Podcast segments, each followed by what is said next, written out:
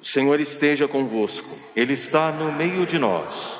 Proclamação do Evangelho de Jesus Cristo segundo Marcos. Glória a vós, Senhor.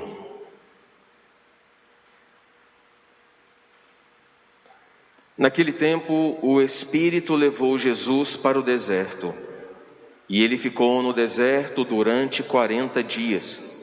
E aí foi tentado por Satanás. Vivia entre os animais selvagens e os anjos o serviam. Depois que João Batista foi preso, Jesus foi para Galiléia, pregando o evangelho de Deus e dizendo: O tempo já se completou e o reino de Deus está próximo. Convertei-vos e crede no evangelho. Palavra da salvação. Glória a vós, Senhor.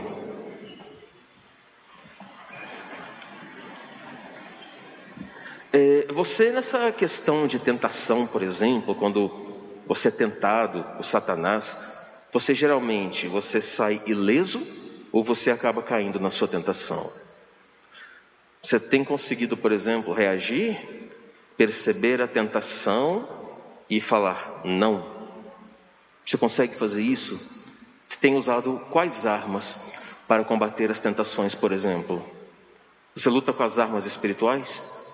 Que, que você faz quando, quando uma tentação vem perto de você? Você está sabendo dizer não, isso é errado, isso vai fazer com que eu me afaste daquele que eu amo, ou você acaba cedendo.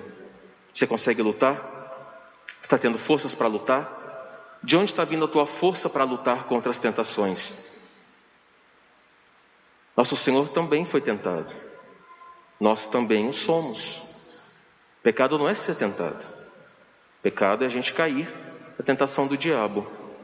Nosso Senhor foi para o deserto da Judéia fazer o que? Rezar e jejuar. Foi por isso que o demônio veio até ele, porque ele tinha que parar um pouco antes de começar a sua missão e rezar ao Pai pedindo o que? Forças, a sabedoria. Ele era Deus, mas também é homem. Então ele tinha que rezar. Qual foi o, qual foi o objetivo da tentação do, do, do demônio para com o Senhor? Fazer com que ele pecasse.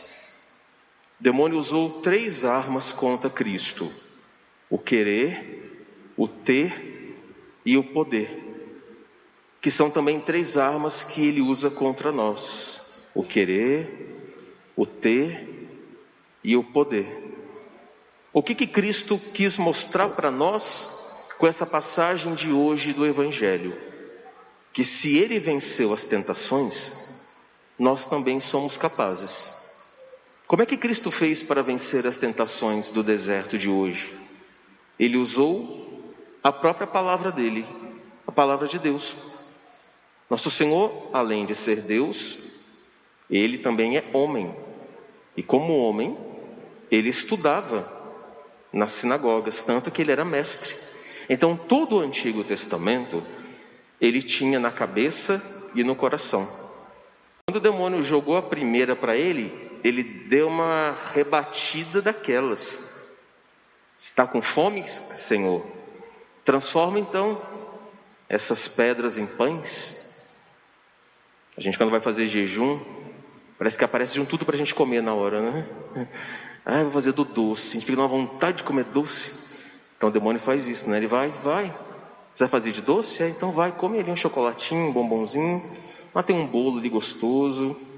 Geralmente é assim, né? Se me adorares, eu farei de você uma pessoa riquíssima.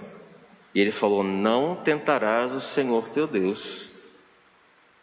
Depois, ele pega o Senhor e fala assim: Se tu és Deus, lança-te daqui porque diz o salmo que os anjos vão te buscar, vão te segurar nas mãos. Olha só, tentando o nosso Senhor contra a própria vida, o demônio tem raiva da vida, porque a vida vem de Deus.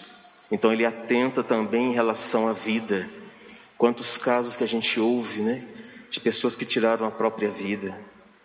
Claro que é, na brecha que a pessoa acaba dando ali, o demônio entra e faz a festa. Vai, pula mesmo, tira, tira a sua vida, você está sofrendo muito. Tira, vai. Percebe como que é a astúcia muitas vezes do demônio? Então o demônio quando tentou o Senhor era para fazê-lo pecar. Só que aí não teve chances nenhuma. Isso porque foram apenas três tentações relatadas no Evangelho. Mas vai dizer aqui que ele foi tentado todos os dias, 40 dias e 40 noites. Todos os dias nosso Senhor foi tentado, mas ele saiu ileso de todas. Pois bem, e o que, que você faz hoje então para combater a tentação? Quais armas espirituais você usa? Por exemplo, vamos lá. Você está sempre em oração todos os dias? Reza fielmente todos os dias? Ah, eu rezo um Pai Nosso, Ave Maria e três Ave Marias à noite. Em 24 horas a gente reza só isso? Você acha que é o suficiente para combater Satanás? Se não for, que eu acho que não é, aumente e melhore o tempo da sua oração. Porque um Pai Nosso de manhã, à noite três Ave Marias, o dia tem 24 horas. Vocês acham que é suficiente para combater as tentações do demônio? A gente tem que dar uma revisada aí, né, gente? Aumentar, fazer uma coisa bem certa. Não, vou rezar o evangelho de hoje, eu vou rezar o meu rosário de hoje. Hoje é quinta-feira, dia de adoração, eu vou me dobrar os joelhos aos pés do Senhor. Por exemplo, quando você vai ser tentado, você invoca Maria na hora? Ou você cede? Como eu disse para vocês uma vez, Nossa Senhora é mais forte do que todo o inferno quando se junta para atacar. Ela é muito mais forte. Invoque Nossa Senhora Chame por Maria. Quando você perceber que o negócio está vindo em cima de você, para lhe fazer você sair da graça de Deus, invoca Maria na hora, que as potências do mal batem retirada. O jejum, quarta-feira de cinzas, ok, nós fizemos. Mas sexta-feira passada agora, qual foi o sacrifício que você fez? Qual foi a penitência que você fez na sexta? A igreja vai nos dizer que toda sexta-feira é dia de fazermos algum sacrifício para o Senhor. Qual foi que você fez na sexta-feira? Qual foi?